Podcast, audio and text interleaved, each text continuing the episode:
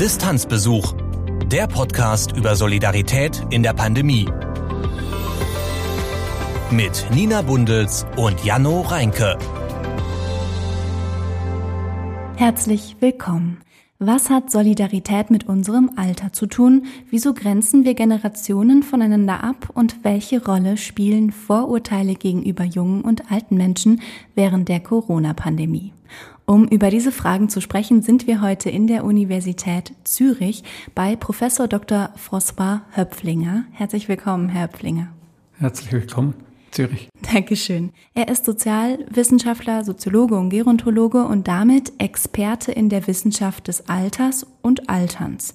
Zu seinen Forschungsschwerpunkten gehören Generationenbeziehungen und Generationenbilder und Verhältnisse, Seit 2013 ist er Mitglied der akademischen Leitung des Zentrums für Gerontologie.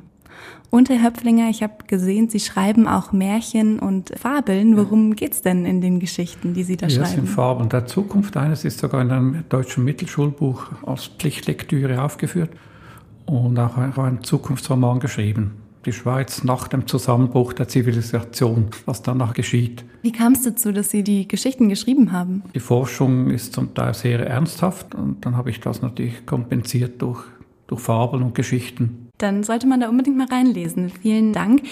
Zu Beginn jeder Folge fragen wir unsere Gäste jeweils drei Fragen zu Solidarität. Die solidarischen drei Minuten. Herr Höpflinger, wann haben Sie denn zuletzt Solidarität erlebt?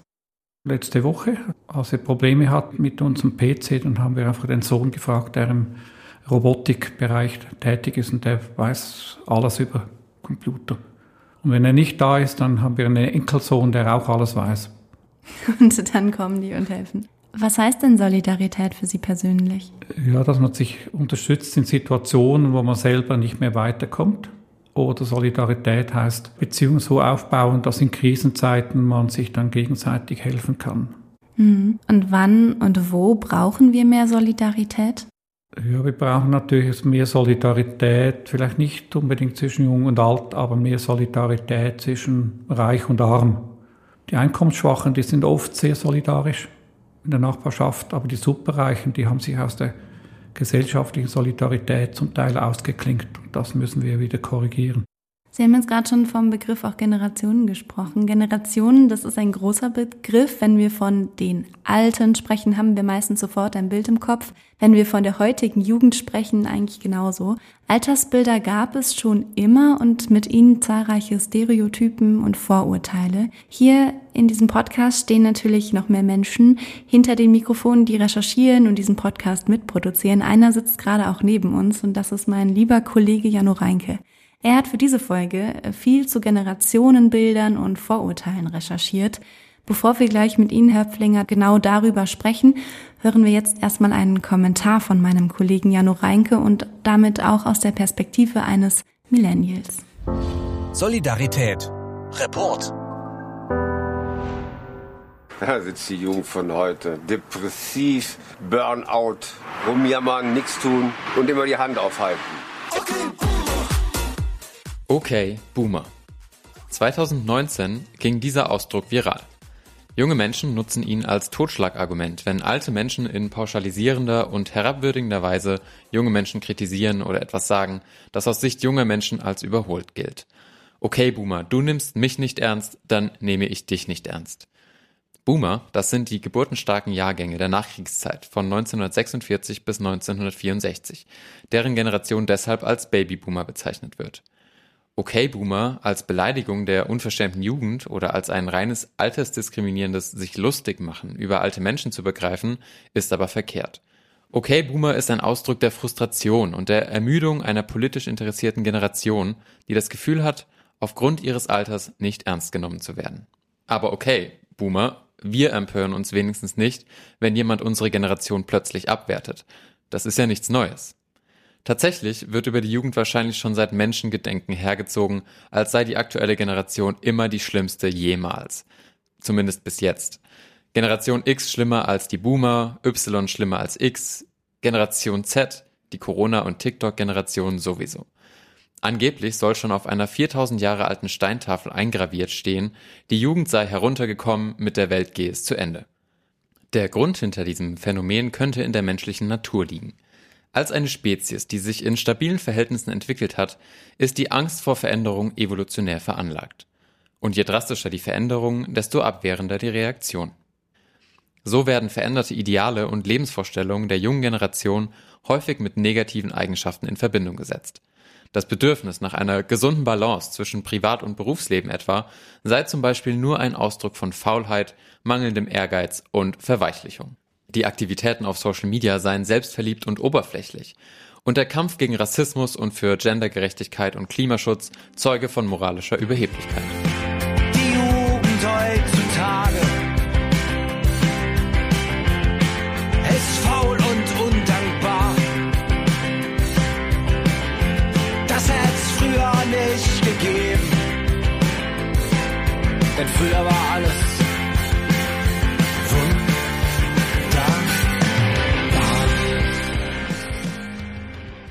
Dabei sind die Vorurteile natürlich beiderseitig.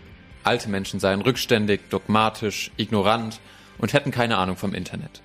Da bekommt man schnell den Eindruck, das Verhältnis zwischen den Generationen sei von Vorurteilen bestimmt, ein Konflikt vorprogrammiert. Dabei ist es vielleicht gar nicht so. Es gibt Studien, die zeigen, dass die meisten sowohl jungen als auch alten Menschen ihr persönliches Verhältnis mit den Angehörigen der anderen Generation als gut einschätzen, das Gesamtverhältnis zwischen den Generationen aber als schlecht. Es gibt also eine Diskrepanz zwischen dem geglaubten und dem tatsächlichen Verhältnis zwischen Jung und Alt. Wie passt das zusammen? Ist das mit dem Generationenkonflikt vielleicht auch ein Klischee? Altersbilder werden eben nicht nur durch den persönlichen Kontakt, meistens in der Familie, sondern auch durch Medien und Öffentlichkeit mitbestimmt. Das passiert häufig im Kontext von sozialen und politischen Themen, die ohnehin schon Frustration auslösen. Da ist es für junge Menschen naheliegend, den Frust auf eine ganze Generation zu projizieren, die sich hartnäckig in Machtpositionen hält, aber nur Blödsinn entscheidet. Umgekehrt regt man sich schnell über die ganze Generation auf, die statt des Lockdowns lieber Partys feiert, über schlechte Bildung meckert, aber dann freitags die Schule schwänzt. Ja, die Corona-Pandemie und die Klimakrise sind zwei besonders präsente Beispiele, die die unterschiedlichen Lebenssituationen der verschiedenen Generationen deutlich machen, die aber auch die gegenseitige Verantwortung hervorheben. Wenn man da nicht aufpasst, wie man miteinander redet, dann beschwört man, fürchte ich, tatsächlich einen Generationenkonflikt herauf, in dem sich Vorurteile weiter verhärten. Die ehemalige Bundesfamilienministerin Franziska Giffey hat zu Beginn der Pandemie einen schönen Satz gesagt. Es ist ganz deutlich, dass die Grenze überhaupt nicht zwischen jung und alt verläuft, sondern tatsächlich zwischen vernünftig und unvernünftig. Und die Unvernünftigen, die gibt es in jeder Altersgruppe. Deshalb wäre es doch schön, wenn man trotz der Altersunterschiede auf Augenhöhe miteinander reden und Lösungen finden würde. Junge Menschen ernst nehmen, alte Menschen nicht herabwürdigen, Vorurteile überwinden könnte. Das ist nicht einfach. Man muss wirklich tolerant sein wollen. Tolerant sein bedeutet, etwas auszuhalten, mit dem man nicht übereinstimmt, ohne den Respekt füreinander zu verlieren. Wir reden in diesem Podcast über Solidarität. Solidarisch sein, das heißt Kosten tragen, Anstrengungen auf sich nehmen. Solidarität heißt für mich, dass man die Anstrengung auf sich nimmt, einander zuhören zu wollen und Vorurteile zu hinterfragen. Und so anstrengend ist das vielleicht auch gar nicht.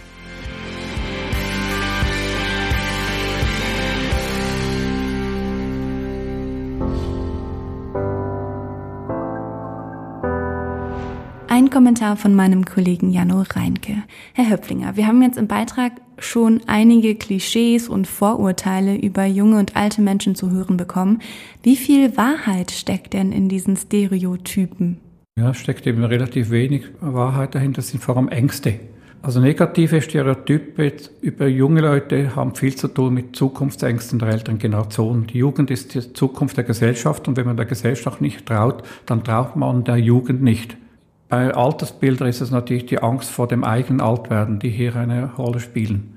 Und zum Beispiel ein typisches Stereotyp bei den Alten, der Jugend dem Alter ist, Einsamkeit nimmt zu im Alter, was zum Teil gar nicht stimmt.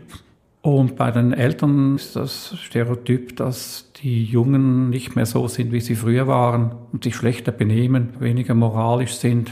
Und wir haben mal ein Experiment gemacht in Genf. Da haben Senioren frei reden konnten über ihre Jugendstereotype. Und dann haben wir sie gefragt und sie haben gesagt, die Jugend von heute ist gewalttätig, kriminell und was sie alles tun. Und dann haben wir sie gefragt, was sie als junge Leute selbst getan haben. Und sie haben dann beschrieben, was sie als Jugendliche gemacht haben, was sie nicht wussten. Wir hatten einen Polizist dabei, der hat aufgeschrieben, was das damalige Verhalten heute für Strafpunkte im Rechtssystem geben würden. Und dann am Schluss wurde festgestellt, dass drei Viertel der heutigen Rentner wären der heutigen Jugend straffällig geworden. Dann merkt man irgendwann erst, dass die meisten dieser Vorwürfe über bestimmte Eigenschaften ja haltlos sind, haben Sie jetzt gerade gesagt. Kennt man ja auch von vielen anderen Beispielen, zum Beispiel beim Thema Geschlecht oder Herkunft.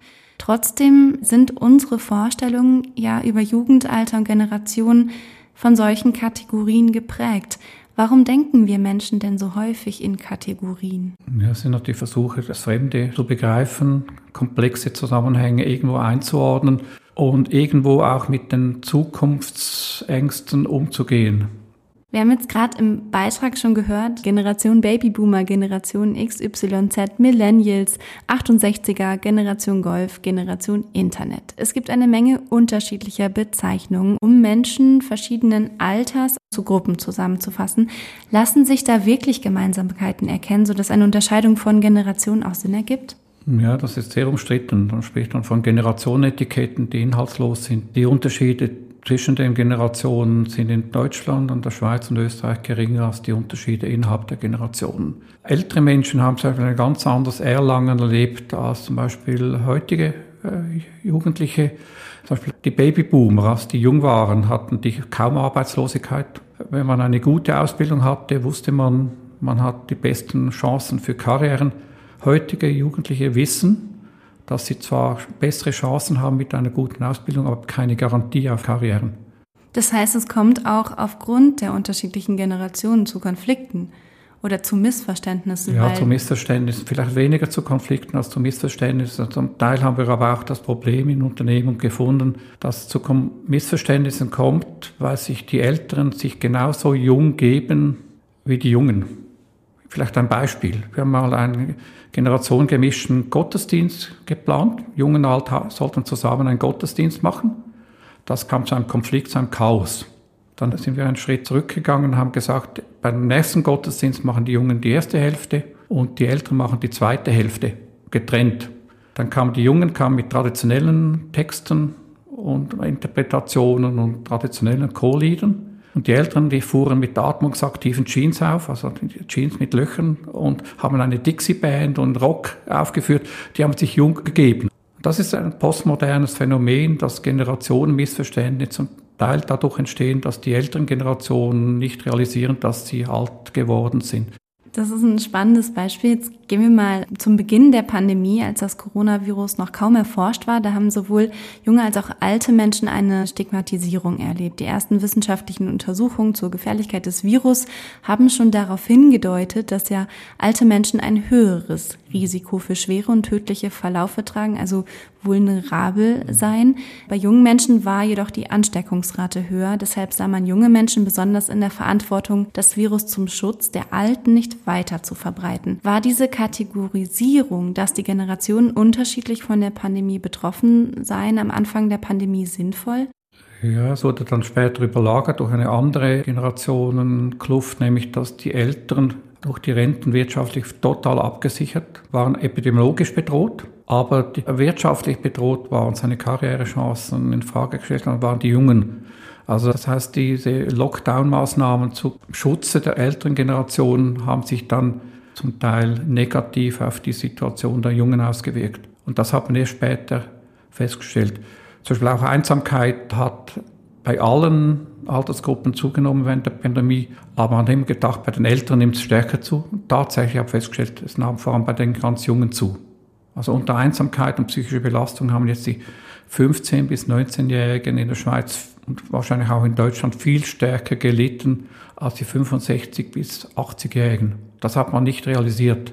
Aber die Kluft bleibt natürlich, dass epidemiologisch sind die Älteren bedroht und wirtschaftlich sind die Jungen.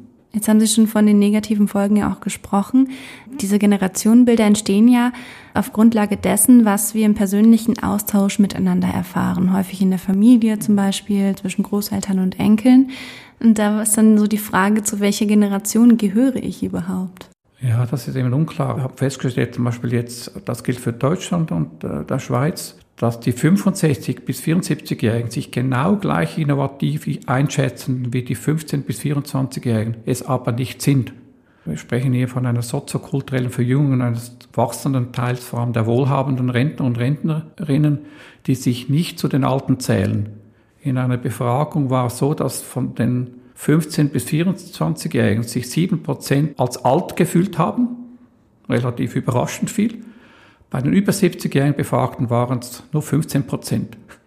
Ah, das sind spannende Ergebnisse. Das bedeutet schon, dass die Pandemie da auch etwas verändert hat. Das hat die Gegenreaktion gegen Vorurteile verstärkt in gewissen Regionen. Man hat die Nachbarschaftshilfe ausgebaut in vielen Regionen. Man hat die lokalen Traditionen ausgebaut. Es hat in gewissen Phasen auch zu einer gewissen Traditionalisierung der jüngeren Generation geführt, aber auch zu einer Modernisierung der Älteren im digitalen Wesen. Und das hat natürlich faktisch zu einer gewissen Annäherung der Generation geführt. Solidarität ist ja jetzt aber nicht nur ein Thema für die Pandemie. Auch aus dem Kontext des Klimawandels zum Beispiel oder des Rentensystems kennt man vielleicht Begriffe wie Generation Verantwortung und oder Generation Vertrag. Wenn sich da eine Generation jetzt benachteiligt fühlt oder Generationen sich austauschen, wie steht es jetzt um das Verhältnis zwischen den Generationen? Ja, also was deutlich ist, das gilt für Mitteleuropa, Nordeuropa, aber nicht für Südeuropa und Nordafrika. Die familialen Generationenbeziehungen, die familiale Generation Solidarität hat sich in den letzten Jahrzehnten überraschend verstärkt. Also die Beziehung zwischen zum Beispiel Enkelkinder und Großeltern ist einfach äh, besser geworden, intensiver geworden, hauptsächlich weil einfach mehr Großeltern länger gesund bleiben. Also auf familialer Ebene ist die Generationssolidarität ungebrochen, überraschend stark. Das Engagement der Eltern, aber auch der Jungen zugunsten der einen und der anderen Generation ist extrem hoch, wird aber einfach in den Medien nicht so wahrgenommen. Gilt auch für Migrationsfamilien. Außerfamilial kann man sagen, gibt es eher ein mehr oder weniger gutes Nebeneinander von Jung und Alt als ein gutes Miteinander. Und das ist schon viel wert. Senioren möchten eher mit Jungen zu tun haben, aber die Jungen nicht unbedingt mit Senioren. Welchen gesellschaftlichen Wert haben denn jetzt Generationenbeziehungen und wie können wir es als Gesellschaft schaffen, dass wir trotz unterschiedlichen Alters auch in Zukunft so Krisensituationen, die sicherlich kommen werden, meistern können? Ja, also Generationenbeziehungen hat man sein Leben lang. Man wird geboren und das sind ältere Generationen, ist im Pflegeheim abhängig von der Pflege jüngerer Generationen. Also Generationenbeziehungen durchziehen das ganze Leben. Wo wir jetzt merken, ist bei Unternehmung, das Generationenmanagement wird ein Thema, weil schon drei, vier Jahre Unterschiede in der Ausbildung führen zu Unterschieden der Vorstellungen zur Unternehmensführung, zu Wert von Arbeit und Familie. Und da ist in Zukunft wird es immer mehr wichtiger, dass die ältere Generation, die ja demografisch wächst, sich regelmäßig informiert über die Interessen der Jungen damit eben die ältere Generation nicht als gestrandete Zeitreisende in einer Gesellschaft lebt, in die sie nicht mehr versteht. Es braucht nicht unbedingt ein enges Miteinander, es braucht einfach ein gutes Nebeneinander mit ausgeprägter Toleranz und Akzeptanz der Unterschiede. Das waren noch schöne Schlussworte. Vielen Dank, Herr Höpflinger. Neben unserem Podcast gibt es natürlich noch mehr Projekte, die sich mit Solidarität und Generationenverhältnissen in der Pandemie beschäftigen. Am Ende jeder Podcast-Folge stellen wir noch ein weiteres Projekt vor, das sich mit Solidarität auseinandersetzt. Noch mehr Solidarität, Neues aus Forschung und Gesellschaft. Kontakte zwischen jungen und älteren Menschen gibt es häufig in der Familie und seltener in der Freizeit. Ein Bereich, über den wir aber noch nicht gesprochen haben, ist der Berufsalltag. In vielen Branchen und Unternehmen müssen verschiedene Generationen regelmäßig miteinander arbeiten. Dabei ist natürlich wichtig, dass die Zusammenarbeit zwischen jungen und älteren Mitarbeitenden gut funktioniert. Sie können im besten Fall sogar voneinander lernen und von den Stärken gegenseitig profitieren. Ältere Mitarbeitende sind für Unternehmen häufig sehr wertvoll, weil sie eben schon lange im Beruf arbeiten. Junge Mitarbeitende haben dafür oft frische Ideen und ein Gespür für aktuelle Trends. Eine alternde Gesellschaft steht dabei vor einigen Herausforderungen. Die Menschen müssen immer länger arbeiten, der Nachwuchs wird immer weniger. Das bedeutet, auch ältere Mitarbeitende müssen noch dazulernen können und verstehen, wie junge Menschen arbeiten. Professor Höpflinger berät und begleitet in seiner Forschung auch Unternehmen, die genau das umsetzen. Ein vielversprechender Ansatz heißt Reverse Mentoring. Hier lernt eine ältere Person von einer jüngeren Person. Beim traditionellen Mentoring ist das ja oft andersrum, obwohl das Prinzip das gleiche ist. Ein Mensch mit Erfahrung unterstützt einen Menschen mit weniger Erfahrung. Traditionell heißt das zwar häufig, dass ältere Mitarbeitende mit viel Berufs- und Lebenserfahrung jüngere Mitarbeitende betreuen, aber eben nicht beim Reverse Mentoring. Hier lernen die Älteren von den Jüngeren, zum Beispiel, weil die mehr Erfahrung mit neuen Technologien oder Sprach- und Kulturformen haben. Dabei geht es ausdrücklich nicht darum, die Ansichten und Einstellungen der anderen Generation zu übernehmen, sondern die Unterschiede erstmal sichtbar zu machen und anzuerkennen. Und das zeichnet am Ende nicht nur ein gutes Generationenmanagement in Unternehmen aus, sondern wäre auch ein Gewinn für die ganze Gesellschaft.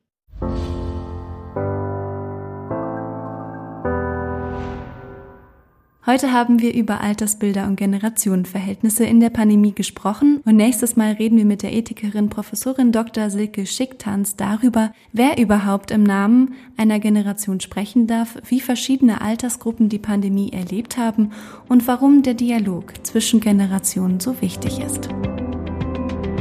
Distanzbesuch ist ein Wissenschaftspodcast des Instituts für Soziologie der Friedrich-Alexander-Universität Erlangen-Nürnberg und der Ethik in der Medizin der Karl von Ossietzky Universität Oldenburg. Besucht uns gerne online unter www.distanzbesuch.de. Gefördert von der Volkswagen Stiftung.